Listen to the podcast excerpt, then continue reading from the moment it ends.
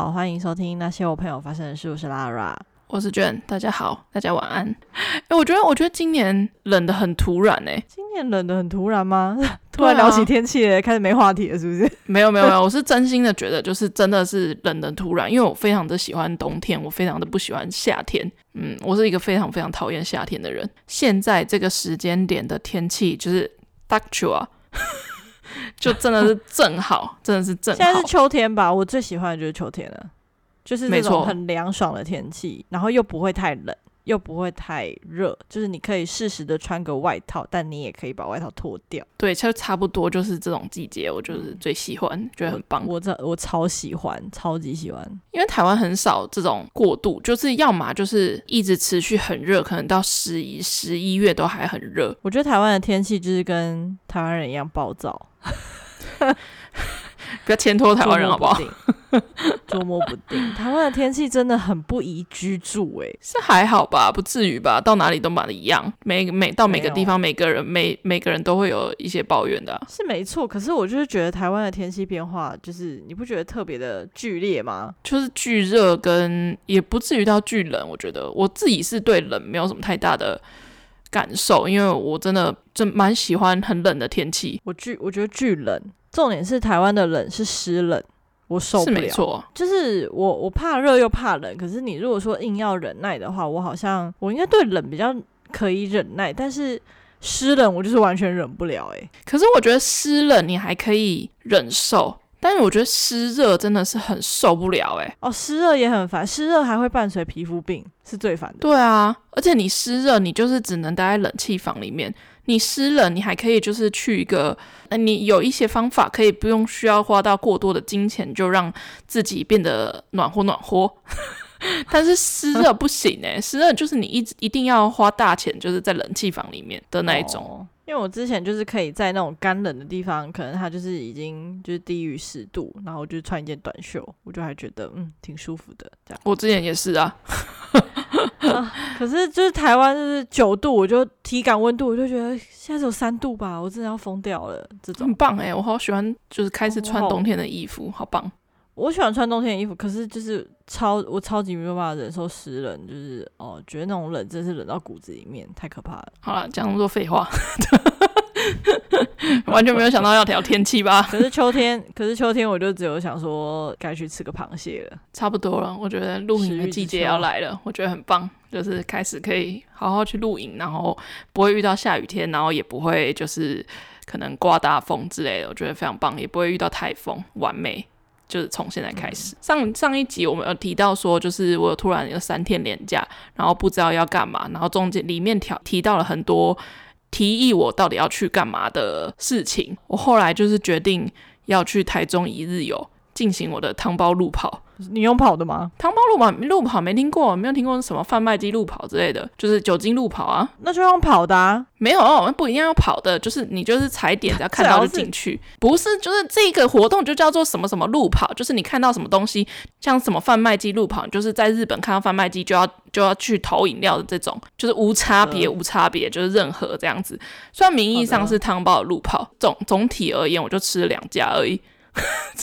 好的，有什么好聊的？大家晚安。但是我 我们先不要到这边，喜欢我们的节目可以在我就路上，我路路上有一些小趣事可以跟大家分享。因为我那天就是骑摩托车去，可以有什么趣事？哎、欸，我骑摩托车去台中、欸，哎，我从新竹骑摩托车去台中、欸，哎，我骑了快三个小时，我骑了快三个小时，很棒。好，没有没有想听就算了，大家不要录了。没有，算了算了，你。你做这件事情，嗯、依你的个性，就是没没什么好意外的啊。对，但是我今天说你要花 Gogoro 的里程数了。没错，没错，我就是要花 Gogoro 的里程数，因为 Gogoro 的里程数实在太多。然后我就觉得，就是 Gogoro 真的是，如果呃环岛之类的话，真的是有一点困难。因为我在从新竹骑到台中的路上换换了三次还是四次电池，就是会被那个电池剩下的里程数给牵制。新竹到台中大概是一百多公里吧，但是路上可能有一些山路什么之类的，然后我就很容易被就是电池所剩，因为 Gogoro 很危险，就是如果它它虽然名义上上面剩就是两格电。但它突可能就突然从二十公里，它上面会显示你剩下几公里，它会突然从二十公里掉到十以下，所以就很危险。你就是必须得要找到电换电站、加油站之类的地方去去做换电，嗯、就就很危险。中南部的换电站是不是真的比较没有那么集中，没那么多？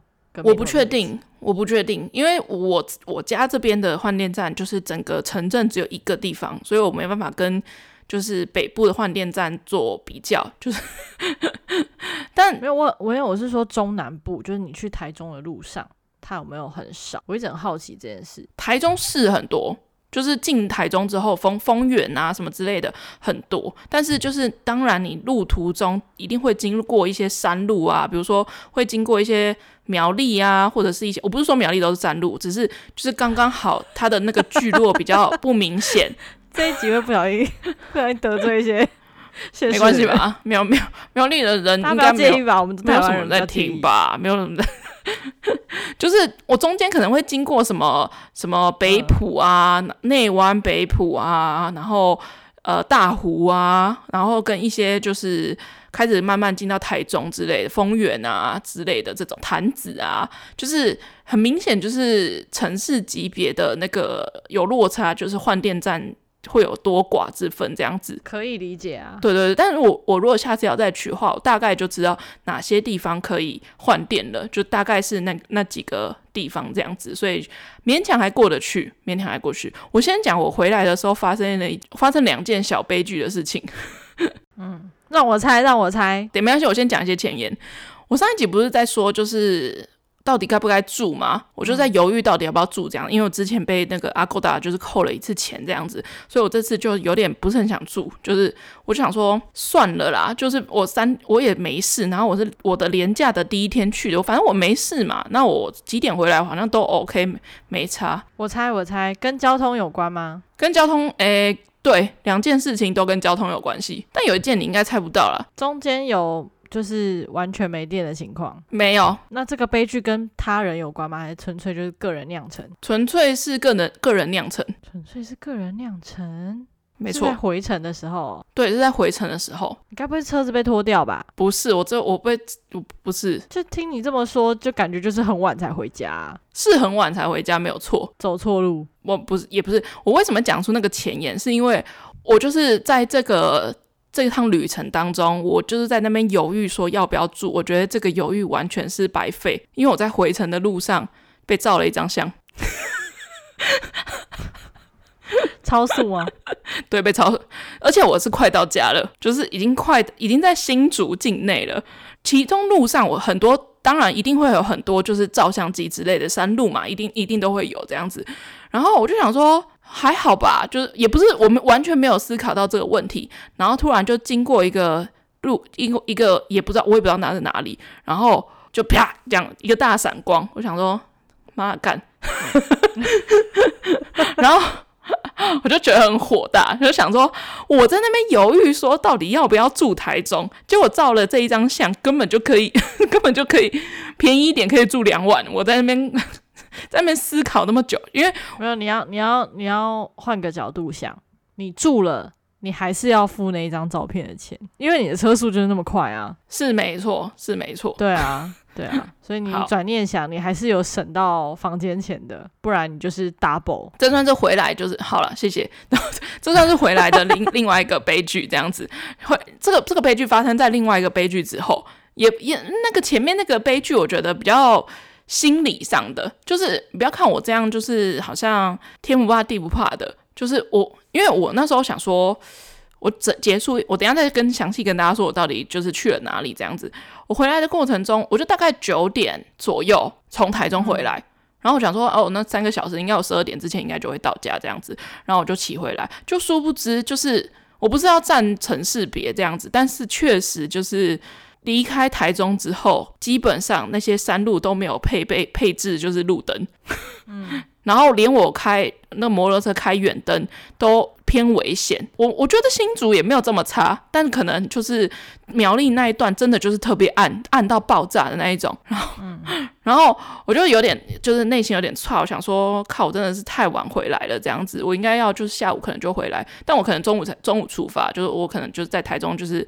就是龙溜溜了一阵子，这样还顺便去逛了一个逢甲夜市，然后某一我忘记我在哪里换电之后，然后我就上路，然后我骑上路之后就风很大嘛，然后我我忘记我那个就是安全帽的那个下面的扣子没有扣好，然后就咻这样，然后就我的安全帽就整个往后飞，在很暗的情况下，超级暗，超级暗，前后都没有来车，然后我就想说。我当下第一个反应就是，抱歉，我插个话，我觉得你真的是出远门，每出远门必大起大落的一个人。这还好吧？这就是，这就是，这这还好吗？被照相比较比较严重吧？被照相比较严重吧？我觉得安全帽飞掉才严重吧，而且在那么黑的地方，你还要停车，然后走去找。超级黑。像我像我这种就是在晚上看不清楚路的人，那对我来讲，我觉得我宁愿被照十张相，我都想要换一排路灯。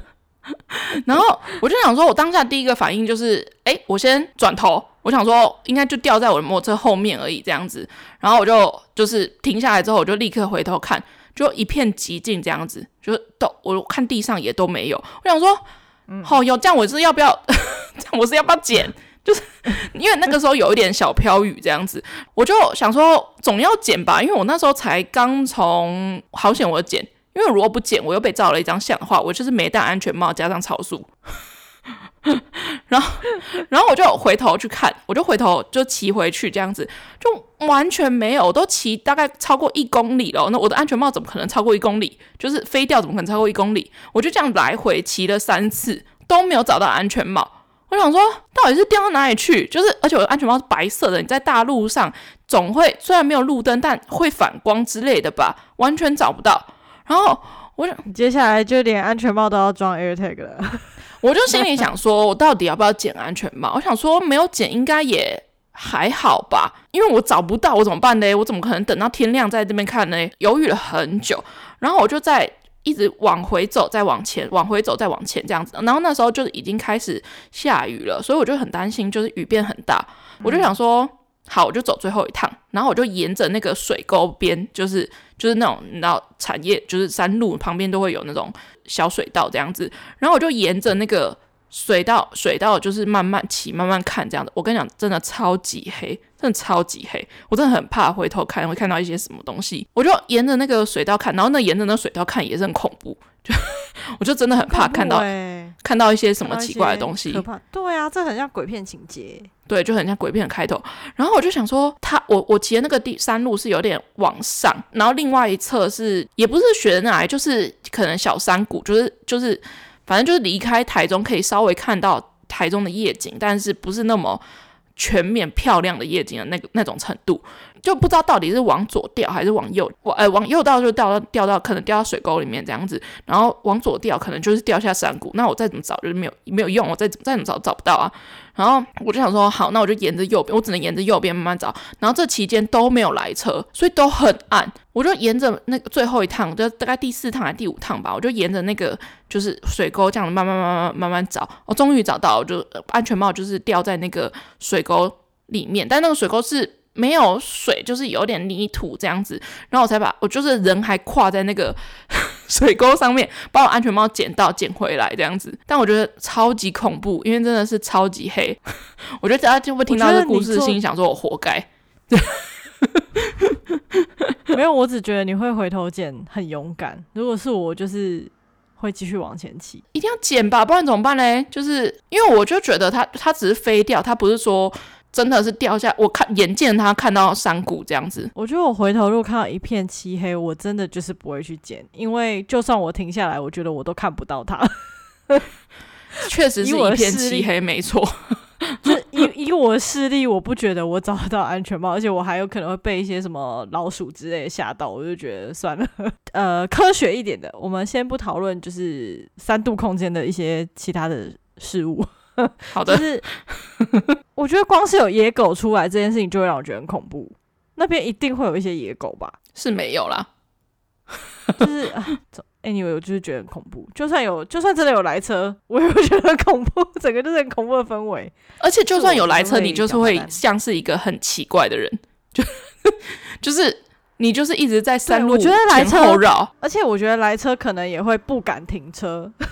就会把你认为是一些三度空间的事物。我我也这么觉得，我也这么觉得，所以我就是只能靠自己的力量给捡到。而且那时候有点下雨，所以我就是想说，我一定可能真的要。而且你又长头发，我相信你一定是披头散发。我就我就穿着一件那个防风外套啊，然后就是整个就是把帽子就戴着这样子，然后我就犹豫了很久，到底要不要剪这样子。然后后来，后来我还是剪，然后我还是回来。哦，好险我剪，不然我没戴安全帽，加上超速。总之就是，这是我先把这些悲剧的部分讲完，这样子。大概就是在我回来的路上发生两个小悲剧。但我，我以后就是的想法就是，我会早点出门，早点回家。可能就是加上晚上后来回回来，早上的天气都很好，就晚上不知道为什么突然就是开始就是下下毛毛雨这样子。十二点之前回到家了这样子。对，我为什么会去台中？是因为就是为了想吃汤包嘛。我为了想吃哪一家汤包，我那时候为了这家汤包，他他在 Google 上面的评论有五千多则评论。很夸张诶，一个汤包店，然后可以就是有五千多则评论，然后它好像就是有一些米其林什么之类的吧，然后我就想说，我一定要去吃，满心满心期待这样子，然后我就就是把设定 Google 地点，我就去出发，我就是去那一家，搞得好像台中很难到一样。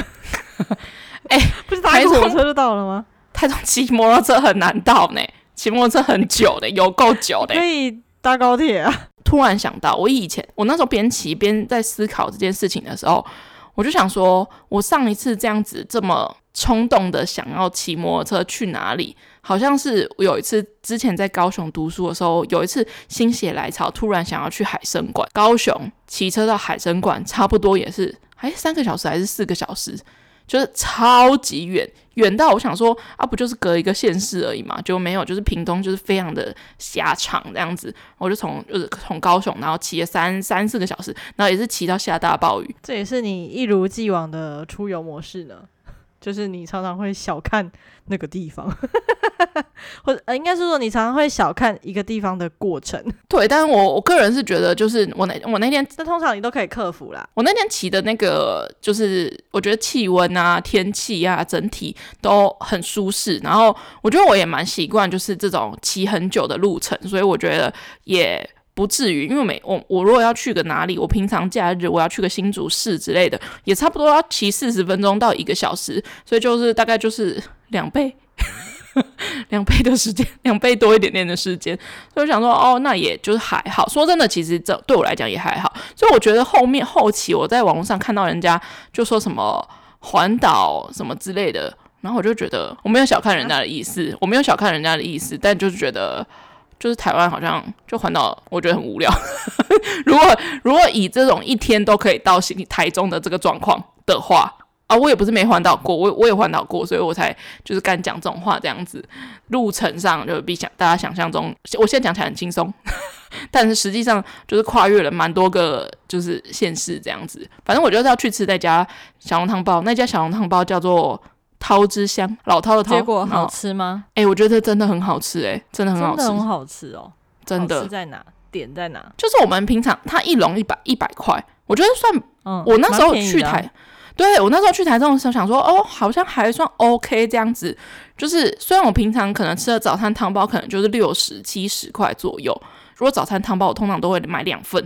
我想说一百块这样一份就八几颗，八七颗八颗。我想说这样会不会有点少？然后我觉得他们的经营模式就是已经有点就是 SOP 这样子，就是你要到哪里去点餐，嗯、然后他就是标示的非常清楚。我在想说，因为真的很多人去，所以就是他们都已经有一套制式的流程，就是你如果走错，那阿姨会很凶的那一种。的那种程度啊，实际实际上阿姨人好吗？哎、欸，我没有跟阿姨说太多话，因为他们的流水线非常的一一致，这样子，我就拿了单，然后他就跟我说，哦，那个就是先选位置，然后先画，这样子画好我就给他，然后给他之后，我去装酱料的同时他就上菜了，我想说，哦，很快，真的超级快这样子。那那个汤包真的是。我觉得它还还就是吃得到一点皮的味道，就是不是说那种机器包的，一定是人包的，这当然。但是我觉得它那个肉的肉汁的汤是真的，你不是说是那种就是猪肉味很浓的那一种。哇，我形容的好烂，大家听完就想说，到底要到底要不要去吃？这样就是是鲜甜的肉汤，是瓜仔肉那种鲜甜吗？不是瓜仔肉，不是那种甜，也不是那种肉包的肉汁那种，你不会觉得油，你就会觉得它是肉汤，不是油的那一种。汤、嗯、也很 OK，然后也不会太烫，因为我这个这个人最怕很烫。就是肉也不是说很少，然后皮也不是说很厚，就是皮薄，然后馅多。但我觉得这一百块就是非常的。刚好这样子，然后我就只有点了一碗，呃、嗯，我就点了一笼汤包，然后跟酸辣汤，然后那酸辣汤真的是，我觉得我们那个八方云集的酸辣汤实在是喝太多次了。就是平常我们对于酸辣酸辣汤的印象就是八方云集的那一种酸辣汤，但那种都太多胡椒跟味素，嗯、就是每次喝完都会觉得很想喝水，喝超多水。但是那一那一家他的那个酸辣汤真的就是自己煮的酸辣汤，就是。是清淡的，可是料啊，然后整体的内容物是多的，不是说很淡，像清水一样是有味道的酸辣汤。但是酸辣汤，我觉得有些人可能会觉得没有什么味道，但我个人觉得蛮推荐的。我个人觉得蛮好喝的，我觉得三十五块还四十块，然后蛮大一碗的。我觉得，对，整体来说我蛮推的，就是真的是不枉费它有五千多则评论，然后好像四点，好像只有四点。一四点二颗星吗？但是我觉得真的还蛮值得的啊！四点一跟四点二要哎、欸，可是它有五千多则评论呢，四点八哎，我以为它有五千多。等一下，你哪一家店有五千多个评论？一家小笼汤包店呢？但它是老店了吧？它也还好呢，我整体看看下来，我觉得不算到特别老，也不是类小吃，就是就算是必比登好了。我觉得五千多，我现在来查富航豆浆，我就想说到底怎样的 程度会？哎、欸，可是富可是富航豆浆，我是真的没吃过。我也没吃过，我个人蛮想吃。要起太早了哦。富航豆浆有一万八千则的评论，不好意思。可是富航豆浆也才四点，也四点一颗星啊。所以我觉得就是那个，所以我没有去吃它，有被那个下降啊。就是，所以我没有去吃它，因为富航豆浆就是永和豆浆那一类的产物。然后因为我个人很不喜，就我不喜欢吃干的食物。就是它最红的好像是烧饼油条还是什么，就是听起来就是干到爆炸这样。我只是拿一个，我只是拿一个台湾就是知名的一些来评论啊。就是我觉得小笼汤包就是大家带来台湾还。一定还是会吃鼎泰丰啦？还是我现在来查台北一零一的鼎泰丰评论都多少？鼎泰丰我也是没吃过，就是好像很多很大众去吃的东西我都不太会吃。哎、欸，鼎泰丰一零一店有一一万多则评论呢，信义店一万两千则，四点四颗星哎。哦，那鼎泰丰真的是品质蛮不错的，厉害。但我我个人是觉得，毕竟他在台中嘛，你想怎么样？我个人觉得还不错啊，就是汤包叫什么涛什么？叫做涛之乡，还老涛的涛哦。李姐的店这个吗？呀呀呀，没错。米其林我我愿意啦，就是我个人是蛮 不用勉强啊，不用不用勉强啊。没有啊没有啊，就是我个人是很喜欢追随米其林的脚步啊。我也不知道到底米其林是谁谁谁办的，我那时候去店面我是没有特别看到米其林的标识，可能真的有，我没有注意看而已。就是我汤包之旅才正要开始。这样子，然后，嗯、但是我又不想要跑太远，因为我那时候到的时候已经大概两三点左右了吧。我就是对汤包有一定的执着，就是我我就想要吃蒸笼的那种，就就是小笼汤包。然后我就又找了另外一家，然后那一家我那时候我就骑车过去，然后那一家叫做护舍，护是那个护卫的护，然后舍是。屋舍的舍，对，屋舍的舍，谢谢。护舍鱼味就是剩下的那个鱼，然后味道的味这样子。然后我那时候想说，因为那时候对离涛之乡好像没有很远，我想说那我就骑车过去。我只是在 Google 上面随便乱找的这样。这家我那时候一开始都没有存，然后我就只是想要找一个比较近一点的，然后也是很多人吃的汤包这样子。然后我就出发，然后我就去。嗯、结果我进去店，然后那也是一个，就是一个有点压力。有点大的店了，因为就是它店面很小，然后我那时候去的时候是三四点就没人，然后我就觉得，哎、欸，是我觉得有点就是小错这样，到底该不该进去？后来我还是进去了，就他一笼汤包要一百八，我想说，我靠，哇，直接踢给呢，哇，然后直接从一百变成一百八，而且它的菜单就超级简单，它就只有就是除了小笼汤包以外，好像我都不太会点的东西。就是虽然什么鲜虾蒸饺啊，但它鲜虾蒸饺看起来很好吃诶。对，还有烧麦之类的。然后它的汤不是酸辣，因为我刚刚前面已经吃喝过酸辣汤，我想说我想喝个别的之类的。就它的汤是那种什么油豆腐细粉汤这种的，我就想说我没有想要吃，然后我就直直接单点了一个汤包。然后它的汤包一百八没错，但是它确实比就是桃之香的汤包还要大颗。但是它，我有一点就是很想要，它那个汤匙是你吃那个日式拉面的汤匙，嗯，然后就柄很长，然后它那个你捞汤的地方很浅，大只了，对，然后就变成说你要你吃小笼汤包是要，是那种就是《甄嬛传》里面喂中药的那种汤匙，不是不是，它不是那种台湾传统的那种汤匙，然后我想说。怎么会？台湾传统汤匙是铁的那种吗？铁的也 OK，他如果附铁的我也是 OK 啊，但就是他不是，他就是附那种日式汤、日式拉面吃的那种汤匙，而且他还就 就我想说，我吃小笼汤包不就是要就是把它刺破，然后有汤汁流出来的那种吗？就是没办法。然后，但整体来说就是一百八，我觉得 OK，也是好吃的。但是真的，我后来想到一百八的价钱，我就会觉得哦。就是可能真的只能久久吃一次，我觉得整体也是好吃。大概的评论我也讲不出来，跟就是桃子相差到哪里去。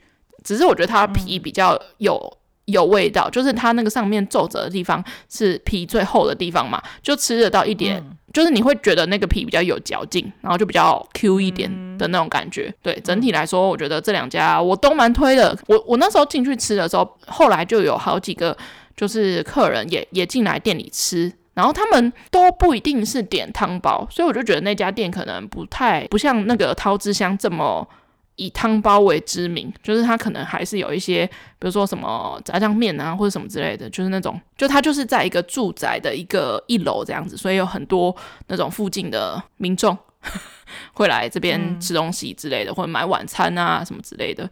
主要的目的汤包就是这两家，因为我后来都知道后面。其实很多家就没有开了，我就想说，对，就下次，下次，下次，下次再去这样子。我偶一为之就会突然兴起想要吃汤包的念头，所以我决定下次再说。后来我就去那个，因为我那时候去台中有几个目标，除了汤包之外，还有我想要去逛一间就是露营用品店。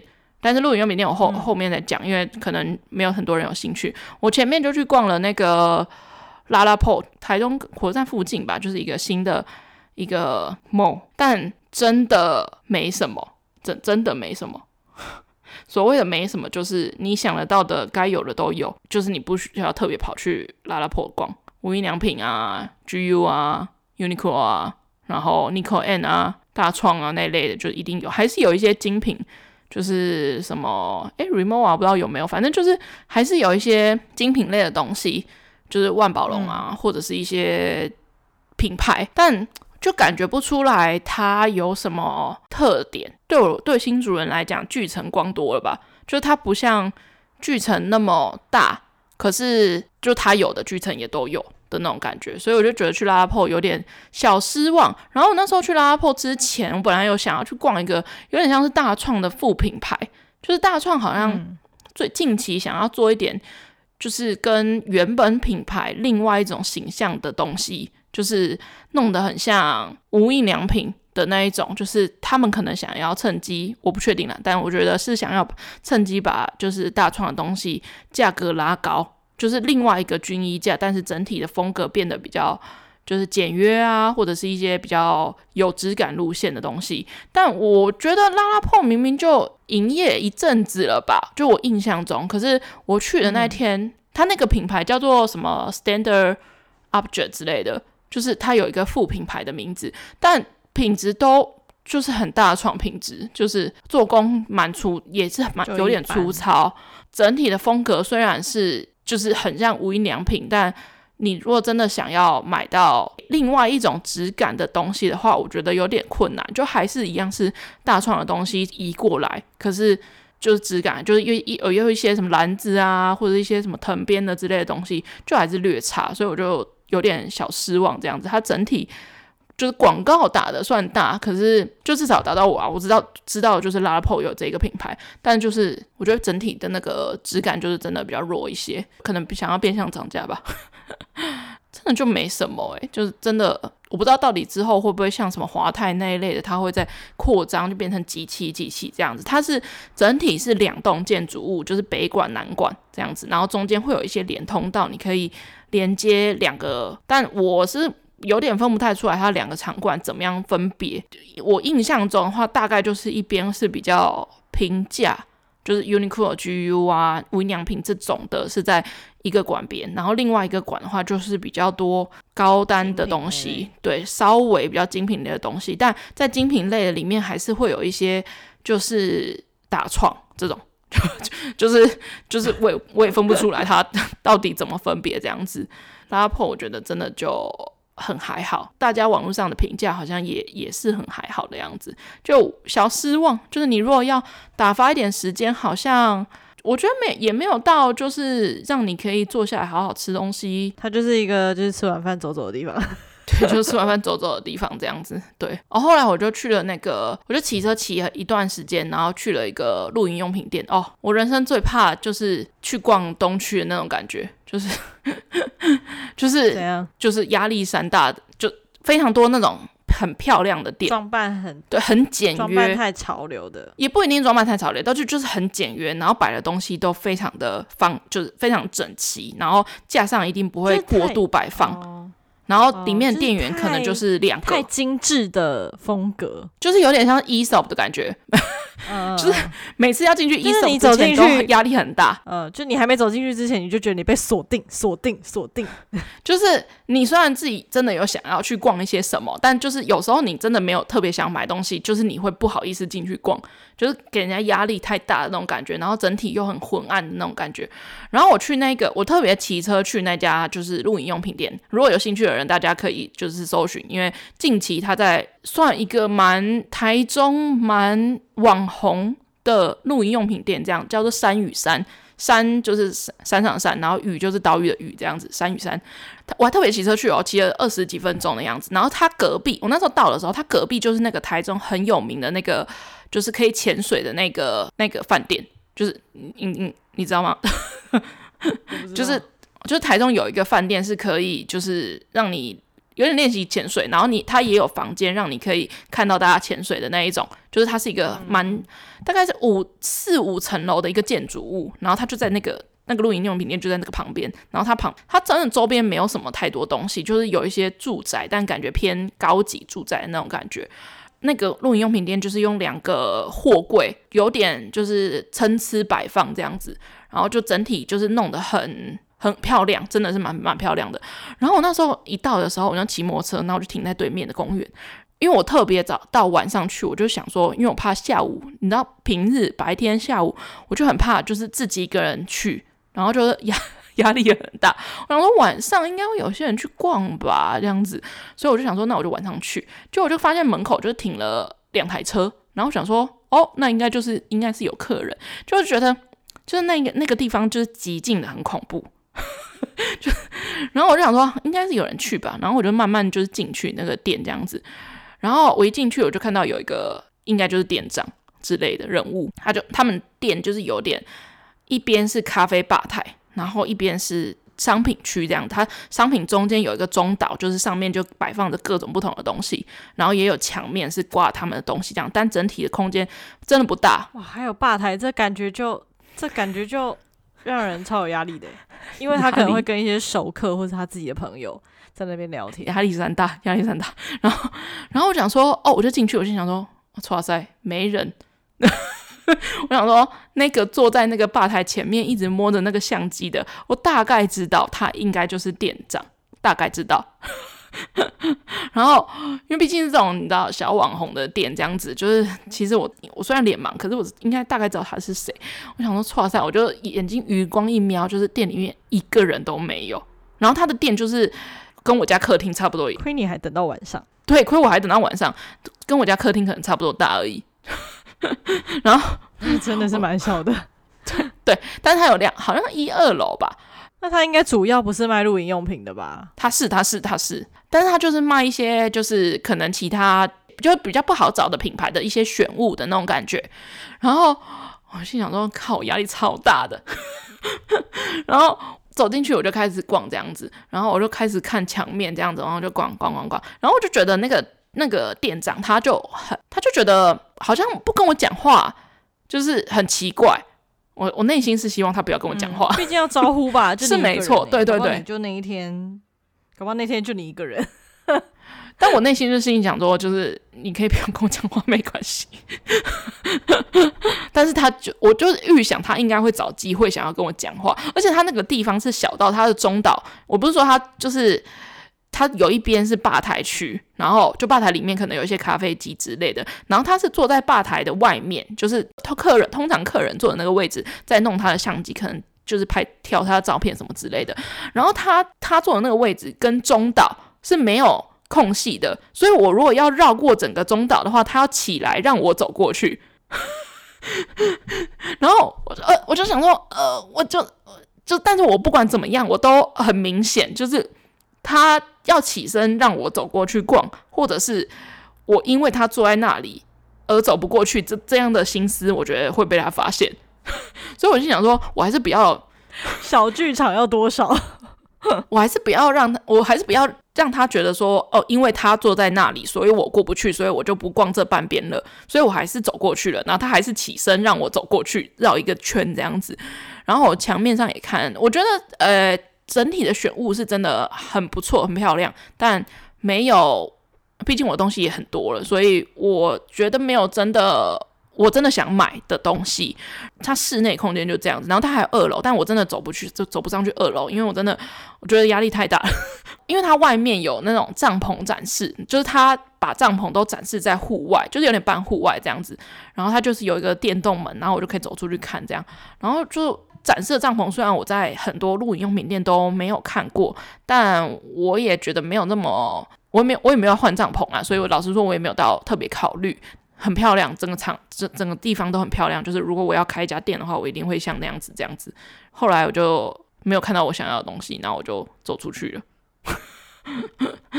我整体就觉得我靠，压力山大。然后我后来就在对面，我就走出来之后，然后我就在对面就是回讯息啊什么之类的。我就在外面等，不，我在回讯息之类的，然后我就等了二十分钟吧，十五分钟、二十分钟。都没有人来逛，天哪，压力超大！我不管什么时间来，可能、可能、可能都是这样子。结果你有带任何东西走吗？没有哎、欸，完全没有，我还特别骑车过去，就就完全没有。没事啊，买东西就是一个缘分嘛。我我这次去台中就是什么东西都没有带回来，只带了一张超速，就就什么东西都没买，这样子。就是后来我就逛完那一家露营用品店，然后我就想说。我就突然心情很想要吃臭豆腐的念头，然后我想说，我就找一家最近的臭豆腐。不是应该要吃汤包吗？汤包汤包还没有，就是汤包晚上都关了。然后我想说，那我就是找一家臭豆腐外带回家好了，这样子我在店里面吃或者带外带回家。然后我就骑一骑，然后就越骑越就是越骑越闹区。然后我就搜寻到一个就是在逢甲里面的一个。臭豆腐店吧，还是怎样的？就是我也不是很确定逢甲那里面到底怎么运作。就总之就是一个非常热闹的区域，然后我就赶快冲进去买了买臭豆腐，然后就准备回家这样子。我带最多东西回来的就是因为我在停车的地方那边有一家宠物公园，我进去宠物公园买了很多就是 狗跟猫用的东西，就这样整体，然后我就准备就是驱车回家，然后回家的路上就。遇到就是刚刚最开头前面讲的那两个悲剧，但整体而言，我觉得骑车去台东这件事情真的是一个消耗 Gogoro 里程一个非常快速的一个，我内心上也得到满足。Gogoro 这件事情，因为我就每每个月缴那个 Gogoro 的钱，然后明明就没有骑到多少，就现在对于我来说啊，就没有骑到多少，我就觉得很浪费。客 客家人，所以我就觉得嗯，很棒，很不错。这连假这几天。我等下最后再说说我看完《魔鬼的计谋》的心得好了。哎，先不要，我正在看呢、欸。我以为你不会看，我说我还没看啊，我也要看啊。哈，好，等你看完我们再来讨论。我看了之后欲罢不能哎、欸，我都一直在用一些空堂时间在看，完全没有改作文，就觉得哦，而且像那个什么，有一些游戏我就会拿一张纸然后跟着玩。后来我就发现什么嘛，就是都没有要给提示这样。我跟你讲，我要讲的心得。就是跟这个这件事情有关，什么没关系，没关系，没关系，等你看完我们再来讨论。因为我觉得我现在正在看到第九集，啊，第九快结束了，快结束了，快结束了，快结束了。我就打算用这两天就把它看完，这样。我可以不爆雷啦，我可以不爆雷，但你应该知道最后结局是谁吧？我那时候还没看完，就差不多被我不知道，好，我不知道，但我好像有瞄到是谁，但是就是我不想要 confirm。好，没关系，就是我觉得。呃，还是要说，我我我不会说，我不会说，我不会爆雷这样子。就是，但是我觉得我，因为我上一集我的推荐的时候我还没有看完，我整体给的评价蛮蛮正面的，因为我个人很就真的很喜欢这种类型的，类似类似实境秀。我后来想起来了，我我上一集有说，就是韩国曾经有做过这种类型的游戏实境节目。然后我想起来他的那个名字叫什么？叫做 The Genius。刚刚去查，他是二零一三年，已经是十年前的一个就是游戏异能。但我印象中非常非常的好看，他出出了好像四季，然后有很多很多人都参加。因为我印象很深刻，是因为那一季那个那四季吧，还是那几季里面。几乎都是同一个人，好像得冠军。我印象中，然后我记得是一个电竞选手的样子，然后我就觉得哦，我印，所以我才印象那么深刻。其中也有包括就是演员啊，也有艺人啊，也有那种就是漫画家之类的，都是现在你偶尔看到一些综艺节目会出现的人物这样子。但是他们十年前可能还没有这么火红，然后就参加那个节目，而且我记得那个节目的游戏非常非常的精彩。但我觉得《魔鬼的计谋》，你你现在看到哪个游戏？我现在看到刚玩完就是叠英文单字，叠英文单字是那个吧？奖金赛吧？对啊，就是正要正要玩新一轮游戏。好，OK OK，好，因为我觉得我不确定到底是不是因为这一季的关系，就是你游戏规则听起来都很烧脑，感觉都很刺激有趣，然后也设计了很多就是跟数字有关的啊，或者是呃你在。别的游戏节目里面可能没有看到的一些内容，可是我觉得前置的那个说明都太复杂，复杂到我觉得你让看的人没有办法参与的那种感觉，而且他们都不给一些事情让观众也跟着参与。有其中前面有几个游戏是，我觉得他们把游戏就是整个略过。就是游戏内容怎么样得名、怎么样赢之类的，把那些计算的过程都没有说给观众听，然后一直在拍他们互相结盟、然后对话的一些过程，所以我就觉得就是有一点可惜。第一个游戏那时候就是第一个游戏，就是类似狼人杀的那个游戏，我那时候就觉得。哇，这游戏前面的说明也太长了吧！我前面还很认真看，到后面我就想说，我第一个游戏完全听不懂哎、哦，然后就突然就开始了，突然就开始了。对，因为我对狼人杀的内容没有很有，没有很熟悉。我听得懂，但是我就觉得哇，也太复杂，而且到后面就是那个什么病毒扩散的那顺序，我就觉得这部分他确定不用讲第二次吗？可是我觉得他前面的游戏是有讲第二次的，就是对于观众来讲，他有讲第二次，就是比如说在。呃，可能 A 对 B 做了什么行为，然后他会突然跳一个短画面跟你说这个部分的规则是什么。所以我觉得一二我还蛮清楚，可是我觉得第是第三个吗？就是有一个是那个大家要透过计算，然后找到自己的专属数字号码是什么的那个游戏。那个游戏我就真的是真的觉得参与度变低。我觉得很可惜，可是听说那一段，那好像第五集吧，就是听说那一段好像被剪蛮多东西的。因为我是我是觉得它同同质性的游戏有点太多，就像是数字游戏，不止你看到的那一个。就比如说我们想象的，可能就是呃赌注游戏，然后数字游戏、记忆力，可每一个阶段考的东西可能不太一样，这样才能够筛选出真的很精英的人。的那种感觉，可是我觉得反而前面的游戏都太过复杂。说真的，我第一个游戏我真的是没听懂，就是等我搞清楚谁是谁，然后说什么就是什么研究员啊，或者是那个就是狂信徒啊之类的的时候，游戏已经进接几乎接近到下半下半部了。我就想说，哦，就就就就盲盲从，就是跟随着看这样子。但后面的游戏其实是越来越简单的。我就觉得，你胜的人越少，你游戏的可能游戏的难度应该要增高吧？却是在考验一些很没有真的用脑的那种感觉。因为我觉得第一个狼人杀游戏，它其实很适合放在后面玩，但是就是等到后面大家都已经知道说谁会说谎，谁的伎俩是什么，比较适合。但是我觉得也蛮适合当第一个，是因为就是这样人数才够多。嗯哼，而且就是算是打破一个初印象，因为大家刚开始都客客气气，是没错，对啊，对啊，然后那，算是那算是一个奠定第一印象的一个效果嘛。但是因为猜数字的那那个游戏，我就是真的觉得蛮可惜，因为我真的就是坐在办公室很认真的拿着一张白纸在那边算谁的数字可能是什么，然后把组合写出来，就到后面就他直接算给我看，甚至是其他人的数字都没有讲了，我就觉得哈。我现在随便想的那个数字游戏至少都有三个吧，就是我整体看完很雷同，就是一样是卡牌，就是有些是数字，嗯、然后有些是图案，但很雷同。可能，但可能就是他，我有觉得啦，他们的那个主主赛场之前就是奖金赛嘛，我有发现奖金赛比较多靠的是瞬间记忆。嗯哼，或者是图像类，然后主要赛道就是可能是一些就是数字逻辑类这种。我觉得整体有一个有一个数字游戏，我觉得他们应该要好好给观众提示，然后可以做长一点，但是也是在一集之内结束。我就觉得有一点可惜，因为那个是你真的跟前面一样，你可以拿一张纸一起参与的，可是他给给观众，比如说写下来，或者是。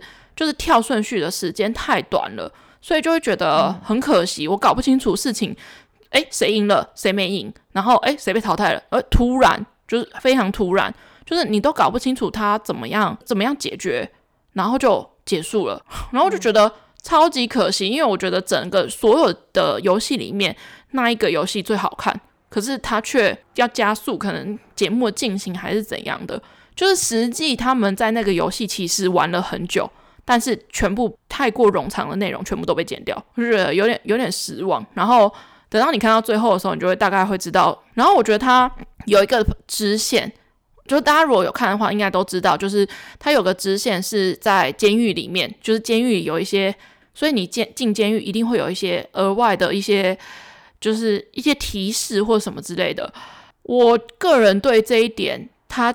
他们解开监狱的谜这件事情，有一点一样也是力道不足，可以啦。如果可以做第二季或第三季的话，我觉得这个强度应该要再更难，或者是难一点。虽然虽然讲的好像我我讲的好像我会解开之类的，可是就是种种迹象来看，会觉得好不容易进监狱了，然后好不容易可能解开监狱的密码了，哈，却只有这样的 的那种感觉，对。因为我现在没办法大爆雷，所以看完的人应该可以懂懂我的想法这样子。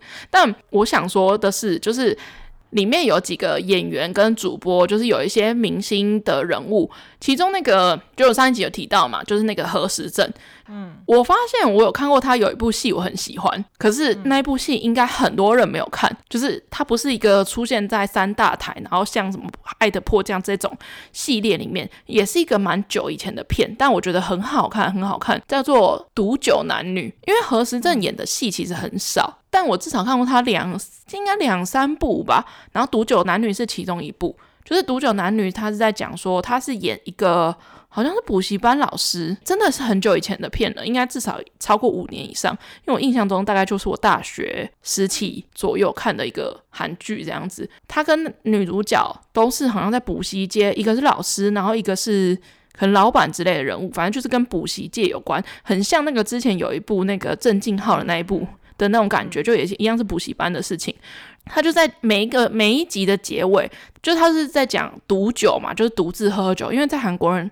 对韩国人来讲，好像独自喝酒就是可能有点丢脸，我也不确定。但就是他们比较没有独自喝酒的文化，因为你通常自己通常也不会自己一个人喝酒。但是他们每一集的结尾，他们都会喝某一种酒，就可能今这一次是可能烧酒，然后经典可能烧酒，然后再来可能就是清酒。就每一集的结尾，他们都会独自喝一种酒。有时候是男主角，有时候是女主角，我就觉得这个设定超级妙。然后他就会在讲说，为什么他们会与其约别人一起喝，因为他们当然以男主角、女主角最后会发展成就是情人之间的关系，可是最后他们都很享受自己的那个时间，自己独自喝酒的那个时间。这个设定我觉得是很少韩剧里面会演出来的。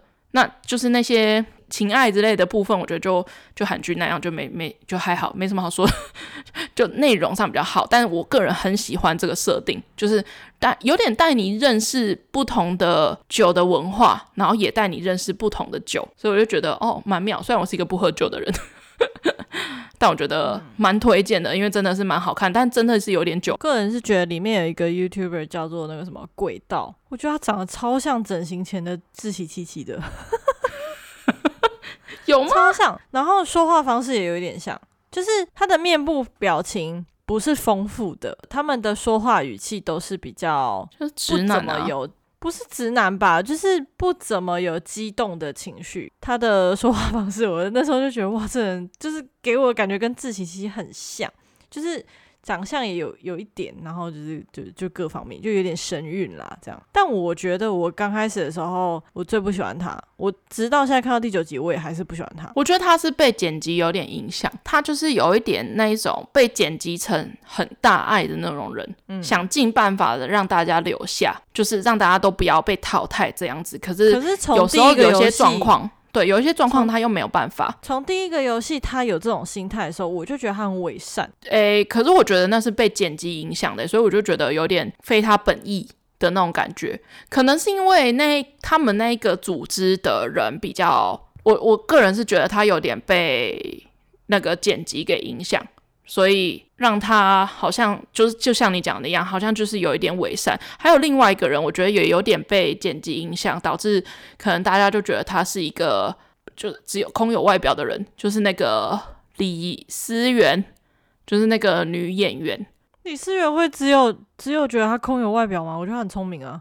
我觉得他就是后面你就会觉得他好像都会贴着何时何时正。后面听说好像是有一点 CP 感吧。但是，而且我觉得何时正被捧得太高的感觉，从头到尾都蛮喜欢李思源的，就至少从第一集看到现在，我是蛮喜欢他的。我个人比较喜欢那个东珠吗？东珠，对，哦，东珠我也很喜欢，这两个女生我都喜欢。东珠给我比较平易近人一点的感觉，然后李思源就是比较姐姐啊，大姐姐，对，然后李思源就是比较就是就我可以对别人好，但是我自己要先活下来的目的性很强。嗯对，但我觉得也没有不对，因为那本来就是在玩游戏，他有这样的心态也是正确的，所以我两个都蛮喜欢的。我如果说硬要真的要讲比较不喜欢，就是就是轨道中间的过程，我觉得有一点太像。就很像大叔在碎念，你知道吗？我觉得他，我觉得他的心态跟那个何，因为他等于是他跟何时正是两两大巨头嘛。就是何时正是那一种，就是这个明明就这个就是个人战啊，就大家就是最后一定会有人淘汰啊等等这种心态。可是我觉得那是因为他，不管是他跟李思源，我觉得他们是很熟悉这个演艺圈的文化，所以知道怎么样做，要有这种戏剧性的淘汰场合。才是观众想看的，就是要大起大落。可是轨道就是有一点平平民平庸近人的感觉，就是他是希望大家都都可以这样子，就是大家来参与，大家就都能拿到一点奖金，这样。对对对，然后不是说就是，诶、欸，我觉得他不是不知道大家会被淘汰这件事情，只是他就觉得希望大家可以一直走到最后面，对，一直走到最后面再。慢慢淘汰这样子，让大家有的玩，不是说前面几个前面就立刻就淘汰人的那种感觉。